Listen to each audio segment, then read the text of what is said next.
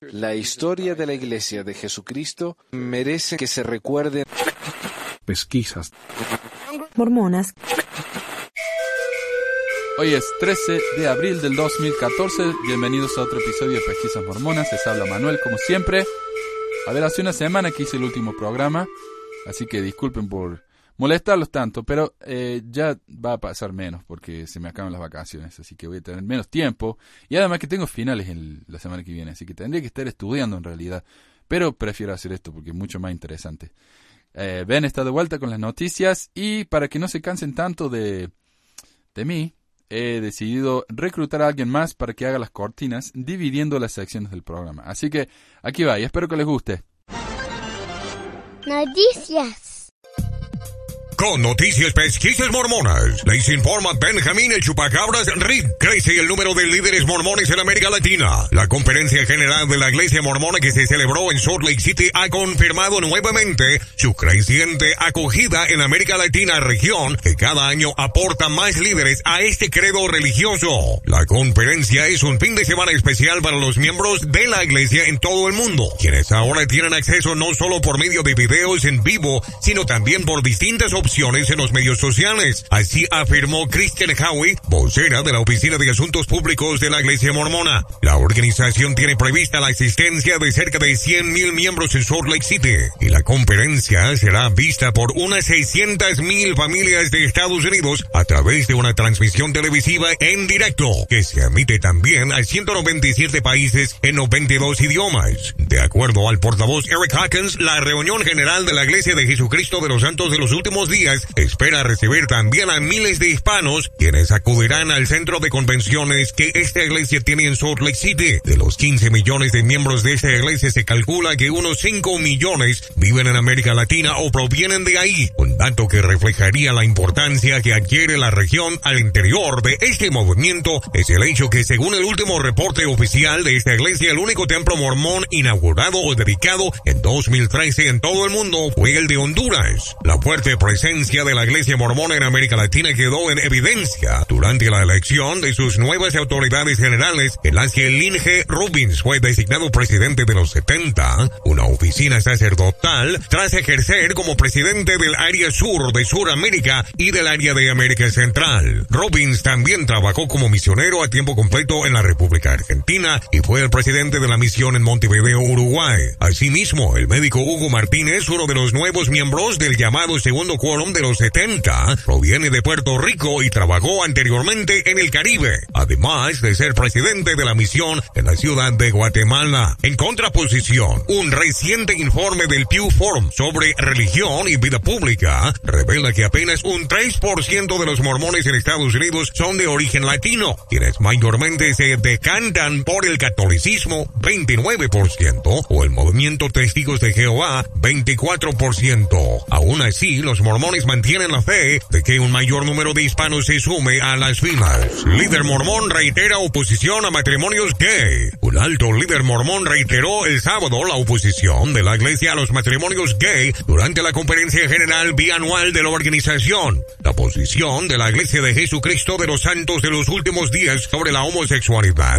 se ha suavizado en años recientes, pero esta es la segunda conferencia consecutiva en la que los líderes se toman tiempo para enfatizar la insistencia de la fe en que el matrimonio debe limitarse a uniones entre un hombre y una mujer. Según dijo Neil L. Anderson del Quórum de los Doce, aunque muchos gobiernos y personas bien intencionadas han redefinido el matrimonio, Dios ha dicho que no. Él diseñó el matrimonio para ir más allá de la satisfacción personal y la realización de los adultos. Para lo más importante, hace avanzar el entorno ideal para el nacimiento, cría y educación de los niños. En la conferencia de octubre del 2013, Dallin H. Oaks del Quórum dijo que las leyes humanas no pueden hacer moral lo que Dios ha declarado inmoral. La iglesia envió una carta a líderes locales que incluye este mensaje, dijo Anderson el día sábado. Durante el primer día de la conferencia, los líderes mormones alentaron el sábado a los misioneros a mantenerse firmes en medio de los inevitables abusos que van a encontrar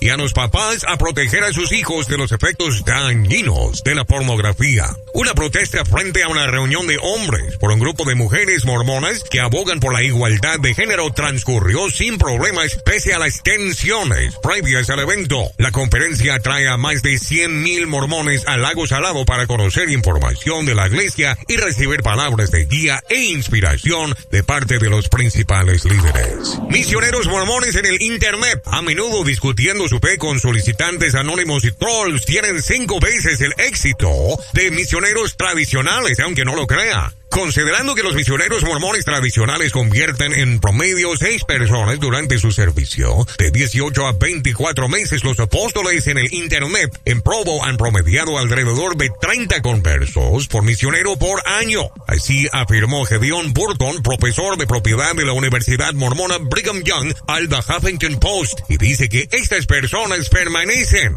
95% de los conversos por Internet se han mantenido activos, una tasa de retención de más del triple de la norma. Esos son números impresionantes, Burton dijo. Estas estadísticas misioneras de Internet son iguales a las misiones que más bautizan. El programa llamado Charlie con un mormón comenzó en el 2008 con un grupo de misioneros llamados específicamente a la misión del centro de referencia en el centro de capacitación misional de Provo. Los misioneros en el Internet se basan en las escrituras mormonas, discursos de autoridades de la iglesia, aunque dicen que el diario de discursos no es oficial, y otras publicaciones oficiales para dar respuestas a las preguntas planteadas, según una historia anterior en el Salt Lake Tribune. Si una persona está interesada, el misionero puede conducir a él o a ella a través de toda una serie de discusiones doctrinales, seguimiento en un tiempo futuro y hasta fijar una fecha de bautismo. Ahora misioneros en el Internet se han añadido en el Reino Unido, México y Nueva Zelanda, informó la historia del Huffington para que cualquiera pueda hablar instantáneamente con un misionero cuando le da el impulso. La iglesia con base en Utah, según el artículo, dijo que está haciendo para la religión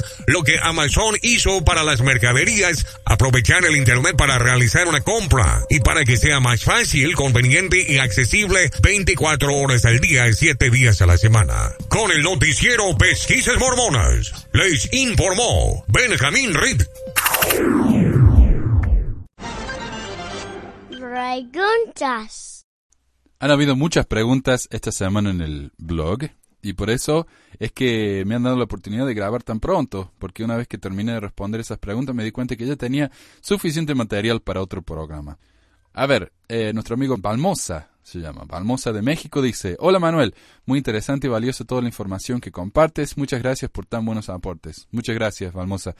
Eh, tengo unas preguntas, espero puedas ayudarme. ¿Qué sabes de estas citas de los siguientes presidentes de la Iglesia? No tengo las referencias de dónde se dijo esto, las encontré en una página y por eso tengo la duda.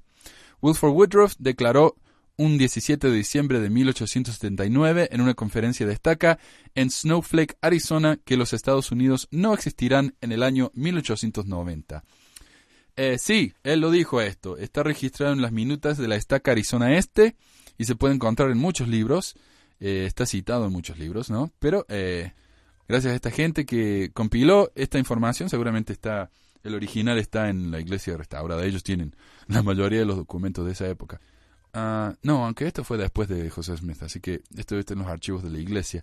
La cita completa eh, está en, en, uno de los libros que está, As a Thief in the Night, como un ladrón en la noche, de Dan Erickson, y dice, muchos líderes y miembros de la iglesia estaban convencidos de que el fin del mundo estaba cerca.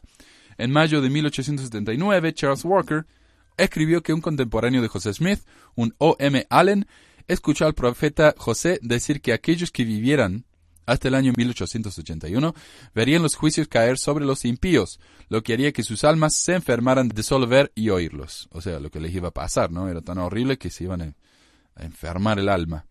Ese mismo mes, el apóstol Charles W. Penrose advirtió a los, santos, que los tiempos en que vivimos son justo antes de la venida del Hijo del Hombre de las nubes del cielo, con poder y gran gloria. En junio de 1879, el apóstol Wilford Woodruff dijo descaradamente a los santos en el norte de Arizona, no habrá Estados Unidos en el año 1890. Y ahí pueden ver, eh, puse en el website el link al libro este, que está todo en el website del Signature Box, y ahí pueden ver todas las, las fuentes de donde se sacó esta información. Así que sí, estaba muy convencido, esto es lo que se llama el milenialismo, cuando la gente sabe o cree que sabe que el fin del mundo va a llegar, Y entonces dicen estas cosas, ¿no? Porque ya viene, ya viene, ya viene, el fin está pronto, está pronto. Ahora nos dicen, el fin está pronto, no sabemos cuándo es, pero está pronto. Bueno, en esa época sí sabían. Era en 1881, pero no pasó. Así que bueno, Wilford, Wilford Woodruff, como sabemos, fue profeta de la iglesia, no era un miembro cualquiera.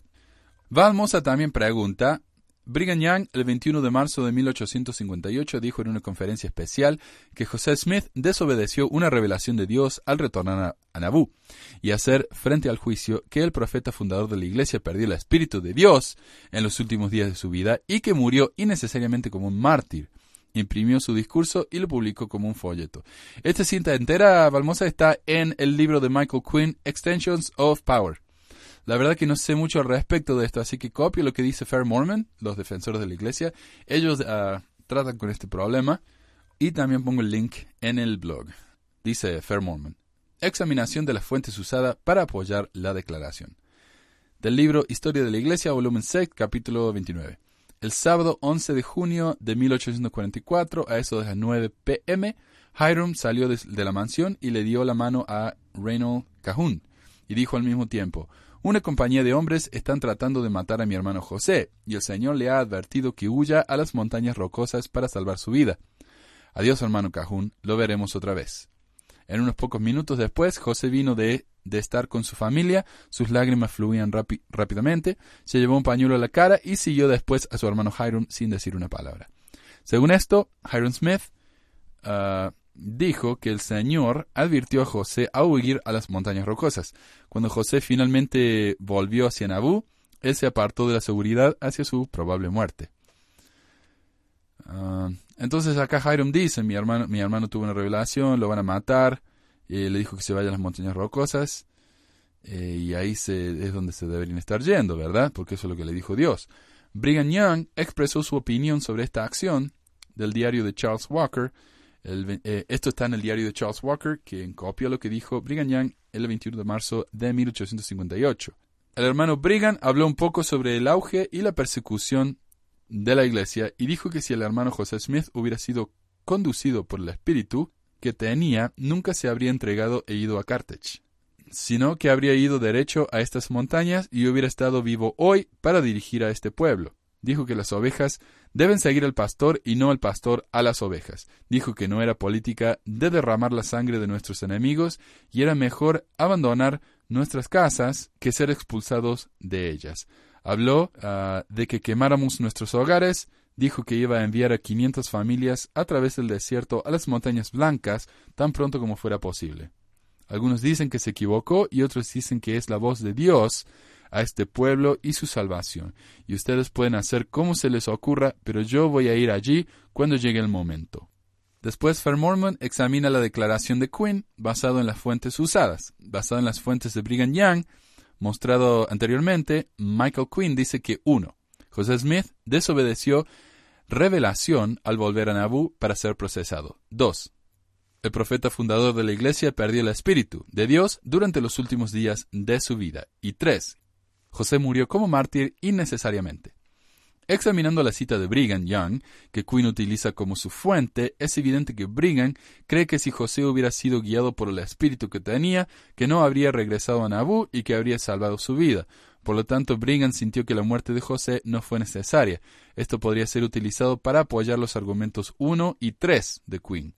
El argumento de Quinn número 2, de que José perdió el Espíritu de Dios los últimos días de su vida, claramente no es compatible con la declaración de Brigham.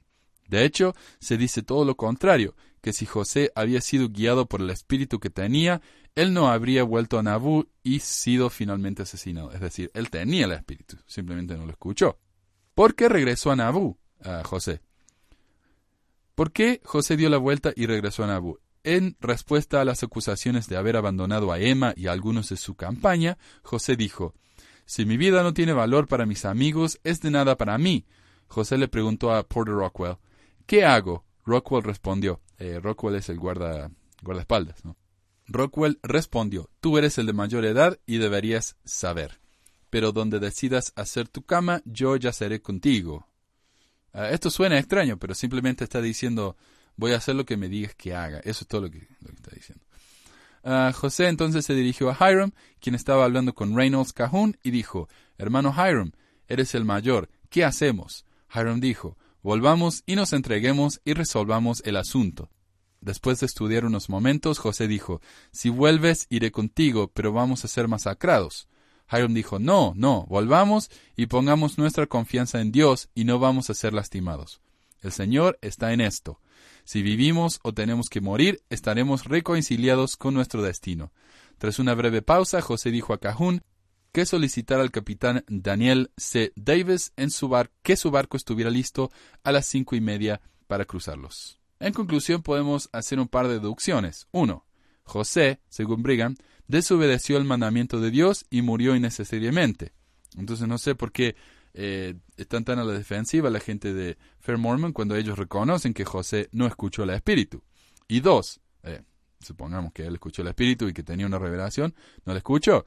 Y dos, José le preguntó a su hermano lo que debía hacer, porque era el mayor, a pesar de que José era el profeta de Dios. Última pregunta de Valmosa. La otra pregunta que tengo es, ¿por qué Joel o Joel ya no participa? No he escuchado aún todos los podcasts, me faltan muy pocos, igual y ya lo explicaste, pero quería aprovechar. Agradezco de antemano tu atenta respuesta. Saludos desde México. Gracias, Bueno, simplemente porque era un compromiso de tiempo muy grande. Él vive en Paraguay, nuestros horarios son muy diferentes, no hay varias horas de diferencia por lo que había que encontrar un tiempo que nos conveniera a los dos. Además, el programa es mucho trabajo, ¿no? Investigar, traducir, editar el texto, editar el sonido, grabar. Y yo no lo culpo y le agradezco muchísimo por lo que hizo en el podcast, ¿no? Si no hubiera sido por él, quién sabe si hubiera terminado haciendo esto yo. Al principio cuando eh, puse ahí en un, en un, grupo en Facebook, ¿quién quiere ayudarme? Él fue el, único que, que vino y, salió, ¿no? y me ayudó por mucho tiempo. Pero eventualmente prefirió no participar más, por, como dije, por el tema del tiempo. Pero Joel sugirió muchos de los temas que se convirtieron en series en el programa, como lo de las esposas de José Smith. Y de hecho, el primero de esos programas, el de Emma, fue causa de algunos de los ataques más fuertes, pero también las defensas más vocales que hemos recibido. Y de hecho, hasta hoy, yo creo que esta misma semana recibí un comentario en, el grupo diciendo son unos mentirosos, que, programa tan tonto, usen libros verdaderos de la iglesia. Como diciéndonos que solamente tenemos que usar libros de la iglesia, porque los libros de la iglesia son los más buenos. Aunque si uno se pone a ver los libros de la iglesia de antes, no es lo mismo que los libros de la iglesia de ahora. Y yo uso los libros de la iglesia de antes, porque los de ahora son más que nada cosas para sentirse bien y como ya hablamos, ¿no? Citas de los profetas, no hay mucho mucha carne en esos huesos.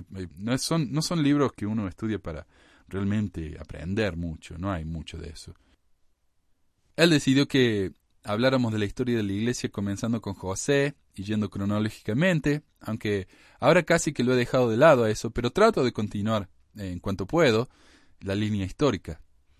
Él también hizo posible que Moroni Spencer de Olarte participara en el programa. Moroni es un historiador mexicano y el material compartido por él fue fascinante y en parte inédito.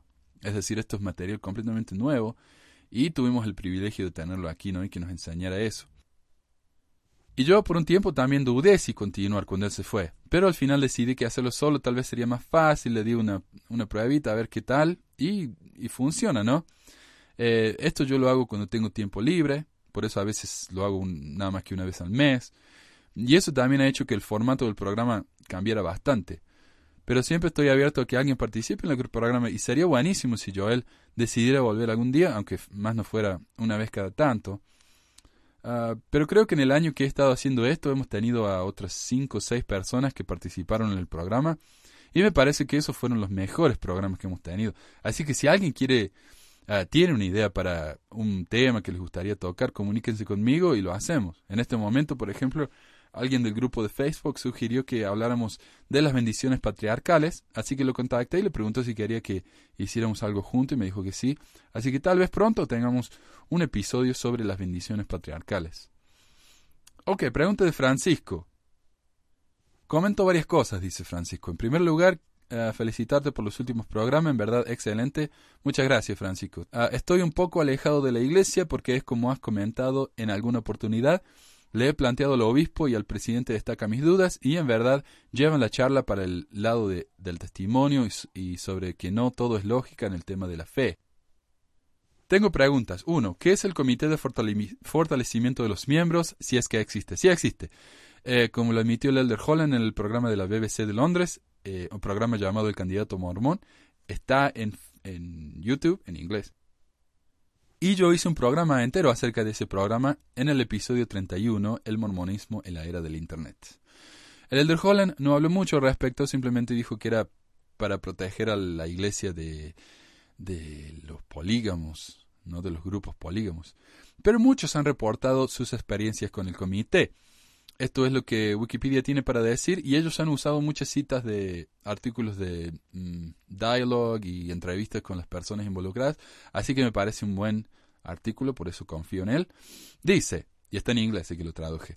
El Comité de Fortalecimiento de los Miembros de la Iglesia, CFMI, es un comité de autoridades generales de la Iglesia de Jesucristo de los Santos de los Últimos Días que vigilan las publicaciones de los miembros de la Iglesia para detectar posibles críticas de los líderes locales y generales de la Iglesia.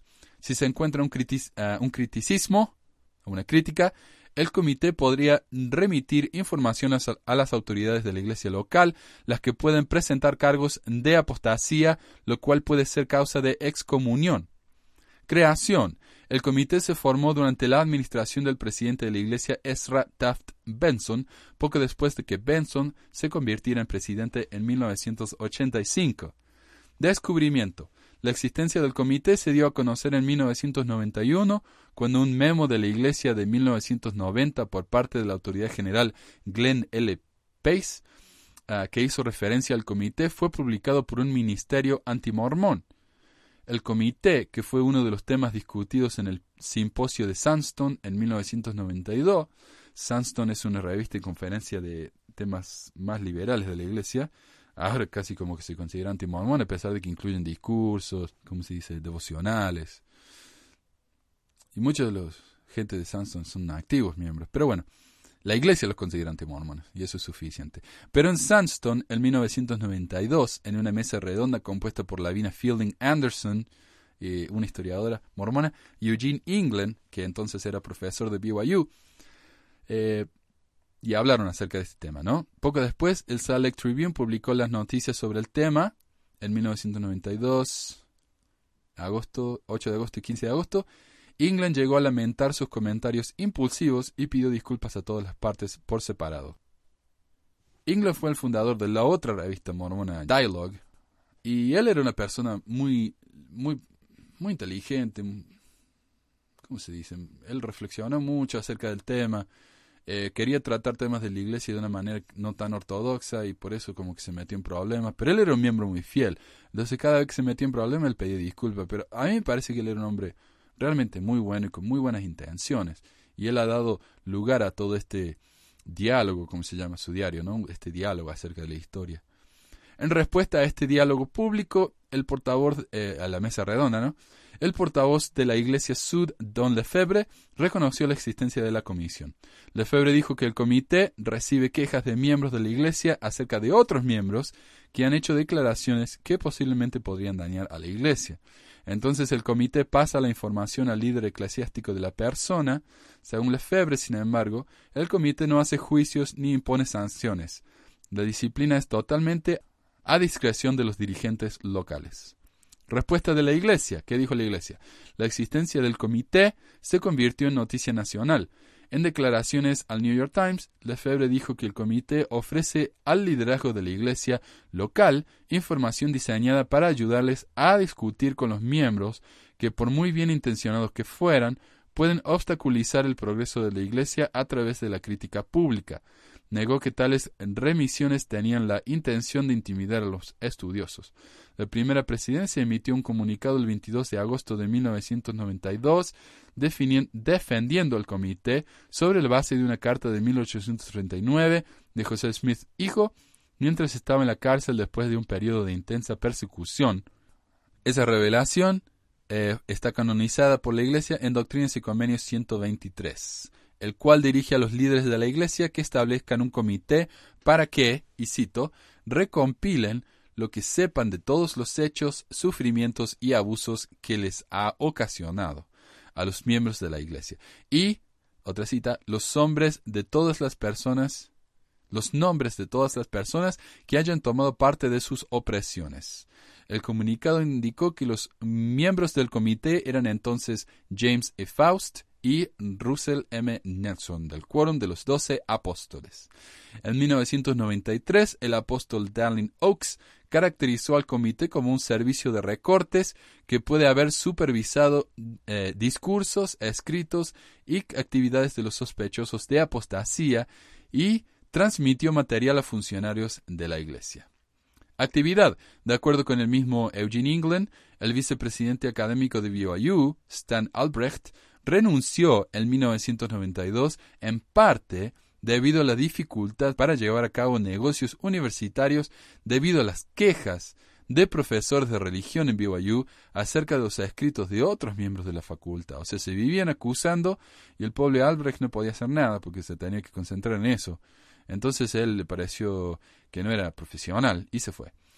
Ah, Ok, England había conocido a otras personas afectadas por las actividades del SFMI con notas en sus archivos, o sea, los archivos del comité, que en un caso contenía recortes de periódicos acerca de un joven que fue demócrata en la universidad, lo cual por supuesto es no, no, porque los demócratas son los liberales, así que son considerados, según mi suegra, eh, son del parte del plan de Satanás los, los demócratas, como Obama, Clinton, todos eso, ¿no? Son, son del diablo, según esta gente. Aparentemente el comité aún está en funcionamiento y fue mencionado durante la disciplina por parte de la iglesia de Grant H. Palmer en el 2004, en la que se habría enviado un, dossier sobre Palmer a su presidente y destaca, ¿no? acusándolo de todo lo que hizo.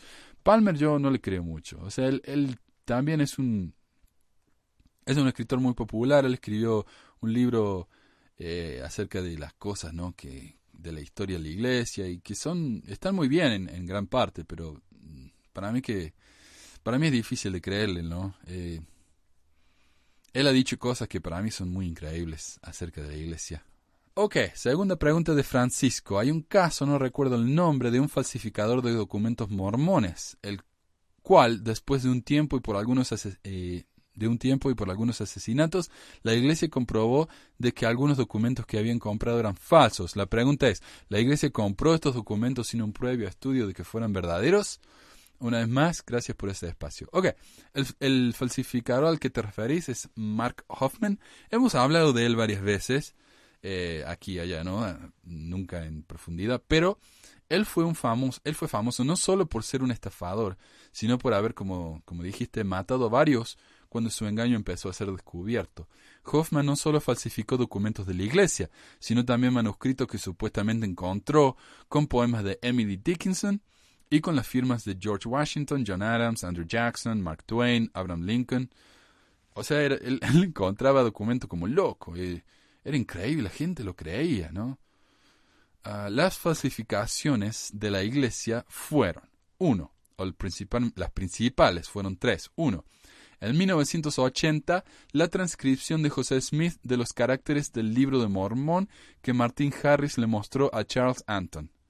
Dean editor de los nuevos volúmenes de los papeles de José Smith y experto de escrituras y documentos antiguos en el Departamento de Historia de la Iglesia, o sea, empleado de la Iglesia, dijo que el documento era auténtico. O sea, lo hicieron revisar. Primero, antes de comprarlo, lo hicieron revisar. Dijeron, sí, esto es verdadero, esto está escrito por las manos de José Smith. La iglesia lo compró en octubre, en octubre de ese año, 1980, por 20 mil dólares y a cambio de varios artefactos históricos de la iglesia, como una primera edición del libro de Mormón. El defensor de la iglesia, Hugh Nibley, dijo que el documento sería una prueba del libro de Mormón, ya que los egiptólogos podrían traducirlo y verificar lo que había dicho José Smith acerca del libro. Dijo, ajá, miren, acá tenemos esto, lo vamos a traducir. Y como hablamos la semana pasada, hubo un hombre que trató de traducir el, el documento este y dijo que contenía cinco idiomas diferentes, que era eh, idéntico a primer NEF y bla, bla, bla, ¿no? Dos, en 1981 él encontró la bendición, dice que encontró, ¿no? pero era falsificación, la bendición de José Smith a su hijo José III, diciendo que él iba a reemplazarlo como profeta y presidente de la iglesia. El historiador de la iglesia en ese entonces se negó a pagar lo que Hoffman pedía, por lo que el falsificador le ofreció el documento a la iglesia restaurada, la cual siguió a José Smith en vez de a Brigham Young, y ellos eh, le ofrecieron 20 mil dólares otra vez, pero no en dinero, sino en artefactos históricos y con la condición de que el documento se hiciera público. Al día siguiente de la compra, el New York Times publicó la historia. Y en el blog pongo, en el website, pongo el link a la historia del New York Times de 1981. Y la iglesia mormona tuvo entonces que admitir la existencia del documento, que fue una gran vergüenza. Número 3, y tal vez el más famoso, fue en 1984 la Carta Salamandra, y hay por lo menos dos libros que yo sepa acerca de esto.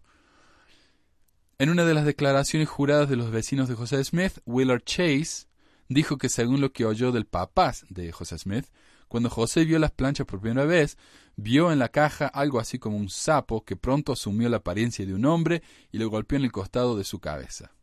Eso lo hablé en el episodio 27, Declaraciones juradas de los vecinos de José Smith. Esto fue causa de escarnio por eh, parte de los líderes y miembros de la iglesia quienes dijeron que esto era ridículo, hasta que Hoffman supuestamente encontró una carta de Martin Harris a W. W. Phelps en la que dice que en vez de un ángel, José Smith recibió las planchas de una salamandra blanca. Una lagartija. Stephen F. Christensen Steven, compró la carta por 40 mil dólares, un miembro rico de iglesia. La reputación de Hoffman era impecable y algunos, como la gente de Farms y el Deller Oaks, trataron de reconciliar la visión de una salamandra por parte de José. O sea, es como que dieron por sentado que la carta era verdadera, y entonces inmediatamente se pusieron a tratar de justificar esto. Oaks, por ejemplo, en una charla dada a maestros de seminario e instituto en 1985, dijo que era posible, ya que la expresión salamandra blanca podría referirse a cualquier ser espiritual. Por lo tanto, la expresión usada por José podría estar refiriéndose al ángel Moroni. Dijo, sí, él vio al ángel Moroni, pero le dijo que era una salamandra blanca, porque salamandra blanca era la manera en que la gente decía ángel.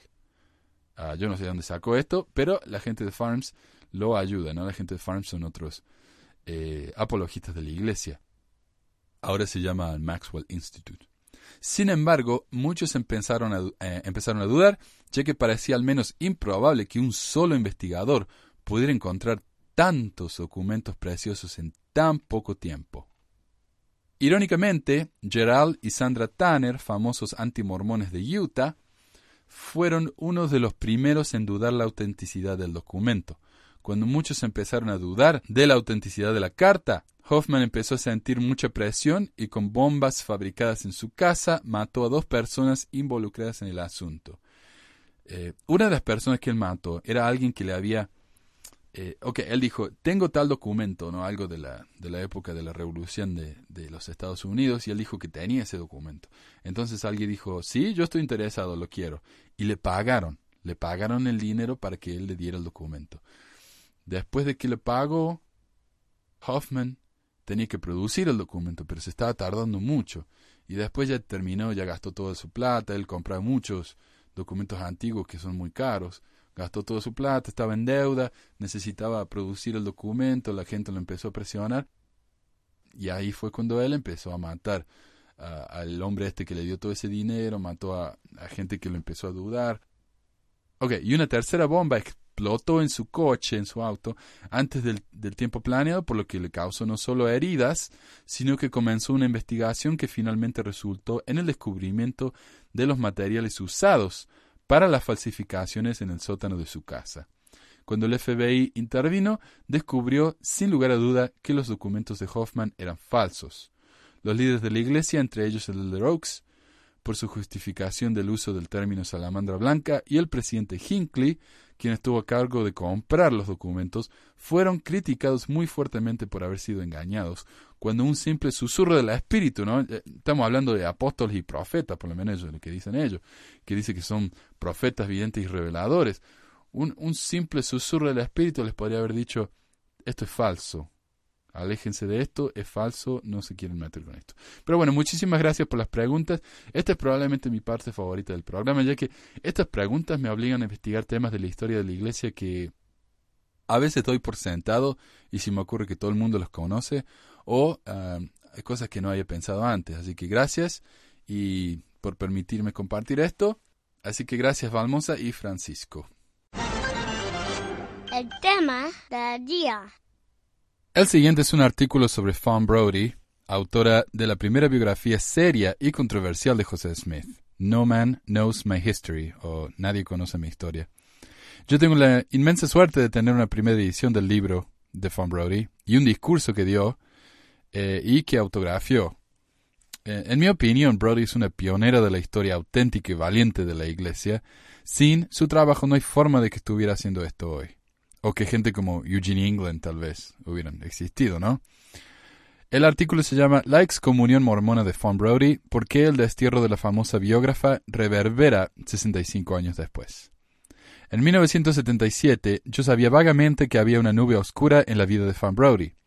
Había crecido como una devota mormona en una pequeña aldea fuera de Ogden, Utah, su abuelo, por parte de su madre, era el presidente de la Universidad de Brigham Young, el centro teológico del mormonismo, y su tío, David McKay, fue también eh, fue parte del quórum de los doce apóstoles, uno de los cuerpos gobernantes de la Iglesia de Jesucristo de los Santos de los Últimos Días. McKay se convertiría en el noveno presidente de la Iglesia Sud en 1951 y serviría en ese cargo hasta su muerte en 1970. La primera rebelión, por su parte, de las restricciones de su familia y de y de su fe fue casarse con un erudito judío llamado Bernard Brody, profesor en Yale y experto en defensa nacional. Uh, McKay también vive acá cerca de Ogden. No está tan cerca, está como una media hora al norte, en un pueblo muy bonito. Ah, se llama Eden, creo. Y ahí uno puede ver y la casa de McKay, una casa inmensa que vivía él ahí de chico. A finales de 1945, después de siete años de trabajo, publicó una impactante biografía de José Smith, el fundador y profeta de la fe mormona.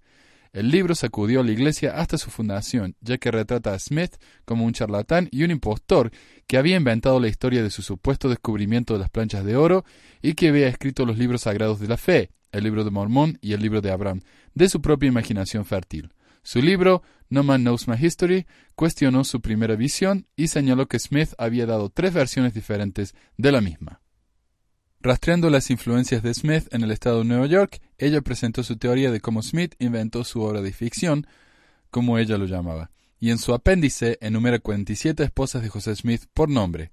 Cada vez que vea a una mujer bonita, tengo que orar por su gracia, dijo Smith.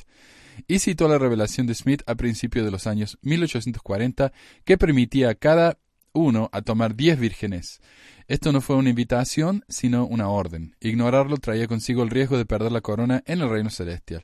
Bueno, yo no, yo no sé si esto fue cierto durante la época de Smith. Esto fue más en la época de Brigham Young, donde si uno no, mientras uno más esposas tenía, más oportunidad tenía de ir al reino celestial. Se enseñó eso, ¿no? Y vamos a hablar pronto de, de la poligamia en más detalle. Pero continuemos. La revelación de Smith era nada menos que una redefinición de la naturaleza del pecado, escribió Brody y, creó para los mormones modernos un legado de vergüenza inconsciente de la poligamia de sus ancestros. La poligamia fue prohibida en 1890 y con el tiempo, ella escribió, la mayoría de los mormones llegaron a considerar el fin de la poligamia como como un alivio. Pero debido a que el matrimonio plural fue durante tanto tiempo un principio fundamental de la teología mormona, la vergüenza de la historia sobrevivió. La biografía de Fawn Brody sigue siendo hoy la obra definitiva sobre el profeta mormón. Fue muy elogiada en la prensa dominante. El New York Times dijo que era uno de los mejores de todos los libros mormones, erudito, integral, judicial y laborioso. Bernard Devoto lo llamó el mejor libro acerca de los mormones hasta ahora publicados. Pertenece a una clase única. Bernard Devoto, él también era de aquí de Ogden, y fue un historiador nacional muy respetado y comenzó una columna en una de las revistas más históricas aquí, se llama Harper's, así que un nombre ah, para ser tomado en serio. Para muchos mormones devotos, sin embargo, el libro es una obra difamatoria y una atrocidad. Con los años, Brody fue referida a menudo como esa mujer horrible. El diario mormón Saints Herald llamó a su libro un acto macabro y una profanación sepulcral. Ella ha sido controlada en su totalidad por la mortal animosidad contra la Iglesia y su fundador. Continúa el artículo. Si ella no es un alma completamente perdida, ella se arrepentirá de haberlo escrito. Su propio tío, David McKay, dijo en varios, eh, en público, varios meses después de la publicación del libro, me duele el corazón esta mañana debido a que alguien muy cercana me ha fallado. Ella ha violado sus convenios de su infancia y pasado a través de la cerca de la consideración y la decencia. Ella encontró la veta de veneno de la incredulidad y ahora languidece en la apatía espiritual y la decadencia. No hay duda de que McKay estaba preocupado de que el libro de su sobrina sería una reflexión sobre él y sus aspiraciones futuras. Um, Del Morgan, otro escritor en la iglesia y el autor de un libro sobre el Great Salt Lake, dijo, si él no podía mantener a los miembros de su familia en la iglesia, ¿qué futuro podría haber para él como presidente de la iglesia? Yo no sé. Mira, a mí personalmente McKay me cae muy bien. Eh, de todos los profetas mormones, el que más me gusta. Fue un hombre de mucho conflicto. O sea, él vivió durante la época de esto de los negros, él trató, obviamente, trató de hacer algún cambio. Para mí él, él fue un hombre muy respetable. Y como miembro creyente de la iglesia, cualquiera le dudaría que un miembro de su familia se vaya de la iglesia. Y él como profeta, por supuesto, a él le, dolía mucho. Eh, entonces yo entiendo qué insultante que, suenan sus comentarios, pero hay, hay que ponerlo, eh, hay que ponerse en, en, el lugar de él también, ¿no? Es una situación difícil. Y yo no creo que él haya hablado con intenciones de ser profeta, porque uno no es elegido para ser profeta, uno le toca, ¿no? Ah, así que no sé, no me gustan mucho los comentarios estos que hace el autor de este artículo con respecto a McKay. Pero continuando, le correspondió a un historiador mormón llamado Hugh Nibley escribir la respuesta oficial de 62 páginas al libro de Brody titulado No señora, eso no es historia. Es un juego de palabras. El libro de Brody se llama No Man Knows My History, nadie sabe mi historia, y el libro de Hugh Nibley se llama No Ma'am, That's Not History. No señora, eso no es historia. En inglés suena muy parecido y es muy, muy simpático el título, pero es un libro muy, en mi opinión, muy odioso, ¿no? Muy, muy insultante. Ah, pero así es Hugh el, es la personalidad de él. Y es un libro muy chiquito, como dice acá, 62 páginas, no es un libro, es un, es un panfleto. Y creo que el libro se me salió más que la primera edición de Brody. Arguyendo que el libro de Brody se convertiría en el estándar para la corrección política en el establecimiento mormón. Oh, eso es lo que dijo Hugh Nibley. Así que Samuel W. Taylor, un escritor sud, escribió en su ensayo titulado Cómo ser un erudito mormón. Al criticar el libro de Von Brody, escribió, uno demuestra que está pensando bien porque la señora Brody ah, demostró ser una infiel por haber escrito y entregado a los bofetones y haberse entregado a los bofetones de Satanás pero uno mantiene su alta objetividad intelectual al hacer referencia únicamente a sus errores. Entonces, si uno quiere ser un verdadero intelectual mormón, tiene que criticar a Brody. No hay otra vuelta, no, hay otra forma, ¿no? En mayo de 1946, Von Brody estaba viviendo en New Haven y solo a unas pocas semanas de dar a luz a su segundo hijo, cuando recibió una citación de la misión de New England de la Iglesia Sud para responder a la acusación de apostasía. Se supone que su tío David McKay estaba detrás de las acusaciones formales y que el asunto quedó en manos de la misión de New England para encubrir a la persona que era el verdadero motor. De nuevo, no, no me gusta esa acusación. Ah, es, él mismo dice que son, se cree, ¿no? Pero al escribirlo acá lo hace ver como que fue culpable eh, McKay y no hay, no hay prueba. La carta de convocación la acusó de afirmar verdades que niegan el origen divino del libro de Mormón, la restauración del sacerdocio y de la Iglesia de Cristo a través de la mediación del profeta José Smith, en contra de las creencias, doctrinas y enseñanzas de la Iglesia. Brody no respondió a la carta y no compadeció ante el tribunal. Menos de un mes más tarde, la, la corte de un obispo oficial y sumariante la excomulgó de la Iglesia mormona por hereje. El libro de Brody le da crédito al profeta mormón por ser carismático, imaginativo y místico, un genio como líder. Sería difícil encontrar otro hombre cuya vida fue un melodrama tan extremado y que fue al mismo tiempo una figura tan importante en la historia de los Estados Unidos. Escribió en 1948. Pero No Man Knows My History fundamentalmente cuestiona la credibilidad de José Smith y desdeñosamente desacredita los mitos de la creación sud acerca de los orígenes de la raza negra y la raza india americana, como se presenta en los libros de Mormón y de Abraham. Sin pestañear, Brody escribió de cómo el devoto mormón debe creer que la piel negra de la raza afroamericana y la piel roja de los indios americanos son una maldición de Dios. Y esto es realmente algo tan insultante cuando uno se pone a pensar. Yo no sé por qué estuve tantos años en la iglesia antes de ponerme a pensar de lo horrible que es esta declaración. Mi piel marrón es, un, es una, eh, una maldición de Dios supuestamente. La piel negra es una maldición de Dios. Y eso ha dado lugar a tanto racismo y tanto odio por tantos años y que todavía dura. A mucha gente le da crédito a la, a la Biblia, ¿no? Para justificar la esclavitud y cosas así. Y José Smith, ¿no? Se basó en el libro de Abraham para, para negarle el sacerdocio a los negros.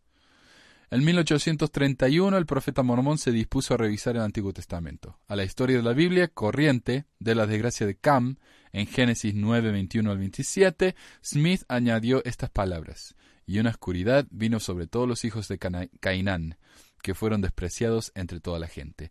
La semilla de Cainán era negra y no tenía cabida entre ellos. Esta es la versión inspirada de Génesis 7, 10, 14 y 29.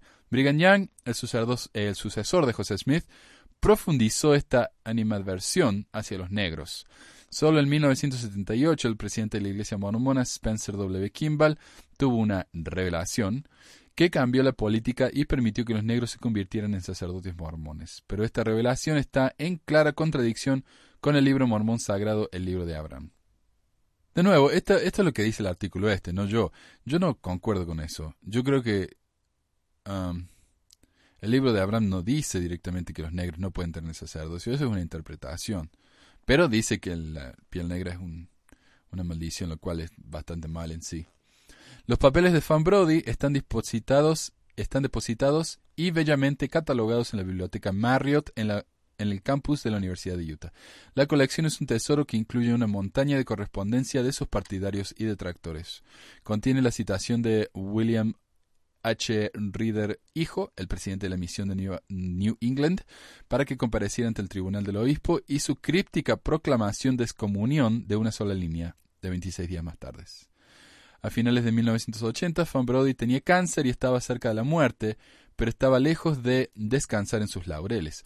Había seguido su biografía de José Smith con impresionantes obras sobre Thaddeus Stevens y Sir Richard Burton, el explorador.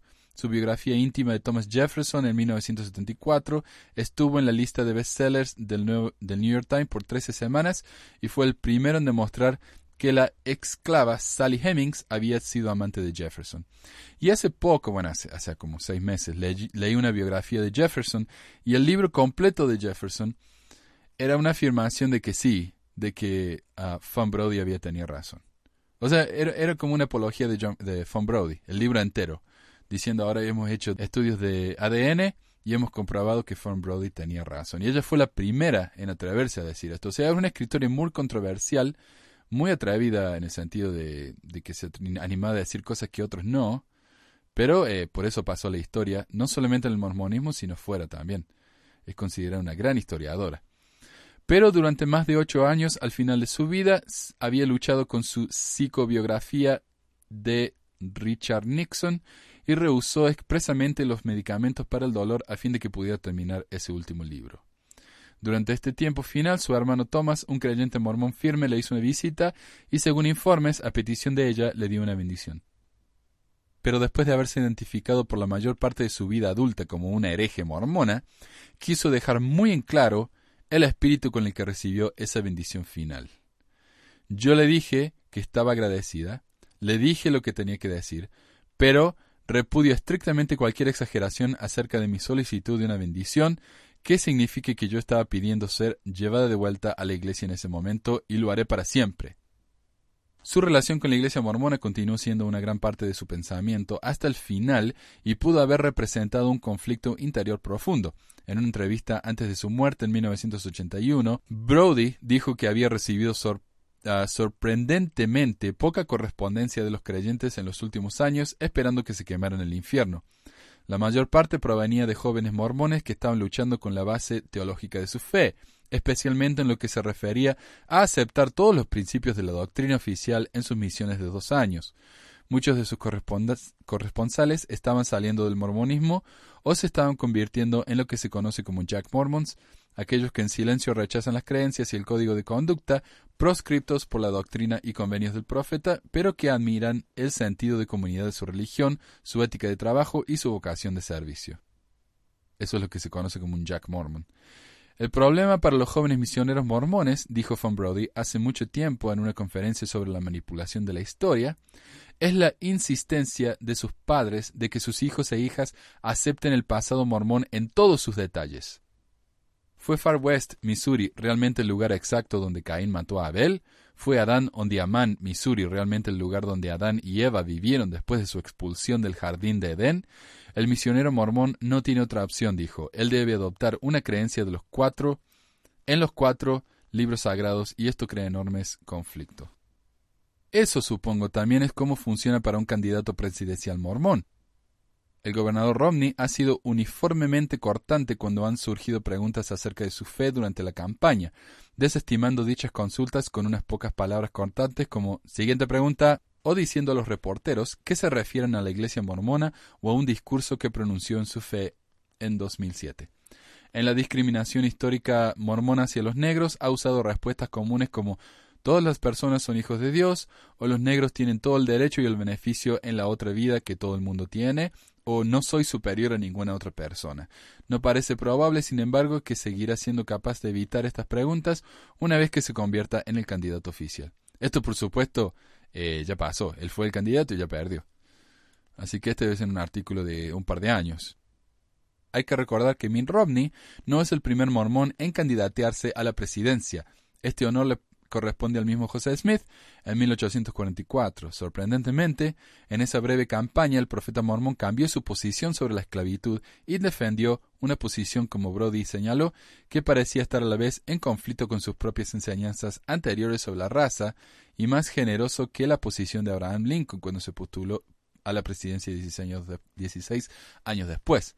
Rompan los grilletes del pobre hombre negro y contrátenlo para que trabaje como los demás seres humanos rugió Smith, porque una hora de libertad virtuosa en la tierra vale toda una eternidad de, ser, de servidumbre. yo no sé, no está claro todavía de que haya sido José Smith el que negó el sacerdocio a los negros. Esto se considera que fue ah, idea de Brigham Young, ya que José Smith le dio sacerdote a los negros. uno de ellos muy famoso, el hermano Abel, creo que se llama Abel, eh, un mormón negro, y él le dio el sacerdocio y estaba a punto de darle eh, las ordenanzas del templo, pero falleció y después los profetas que vinieron después no se la quisieron dar. Pero esa campaña, dice el autor del artículo, fue interrumpida cuando el profeta fue asesinado 27, el 27 de junio de ese mismo año en Carthage, Illinois. Ok, y eso fue el programa de hoy. Espero que puedan apreciar un poquitito, por lo menos, lo que fue esta mujer, el, la gran personalidad que fue y el valor que tuvo Ah, por supuesto los mormones la consideran una horrible persona. Y mi esposa, que todavía va a la iglesia, ella dijo que alguien en la última reunión de testimonios dijo que había leído este libro. Dijo, ¿cómo puede ser que la sobrina de un profeta haya se haya apartado tanto de la luz y haya caído tan bajo? Bla, bla, bla. Bueno, muchísimas gracias por escucharnos y hasta la próxima entonces. Adiós. Gracias por acompañarnos en otro episodio de Pesquisas Mormonas. Si tienen algún comentario, sugerencia o pregunta, pueden contactarnos por medio del sitio web pesquisasmormonas.com o por email a info.pesquisasmormonas.com. También pueden unirse a nuestro grupo de Facebook y suscribirse al programa en iTunes. También se puede bajar el programa por medio de nuestra página web y si les gustaría ayudarnos, siempre necesitamos materiales de investigación, traducción y nunca nos quejamos, por supuesto, por cualquier donación monetaria. El dinero que recibimos nos ayuda a pagar por el sitio web, por el hosting y por los equipos de sonido. De nuevo, muchas gracias y nos estamos reuniendo pronto.